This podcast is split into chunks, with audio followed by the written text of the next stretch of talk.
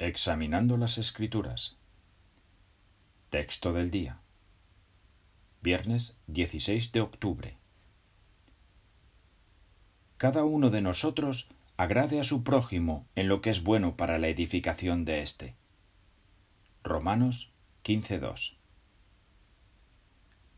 Para Jehová todas sus ovejas son muy valiosas, y también lo son para Jesús, que dio su vida en sacrificio.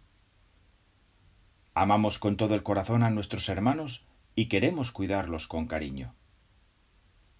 A fin de ser una fuente de consuelo para ellos, sigamos tras las cosas que contribuyen a la paz y las cosas que sirven para edificación mutua.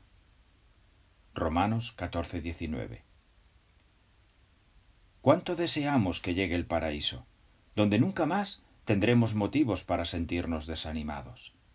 Las enfermedades, las guerras, la muerte debido al pecado, las persecuciones, los problemas familiares y las desilusiones habrán desaparecido.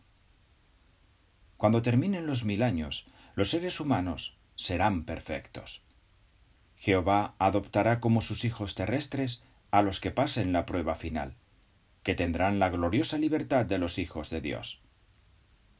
Sigamos demostrando el amor que edifica y ayudémonos unos a otros a entrar en el maravilloso nuevo mundo que Dios ha prometido.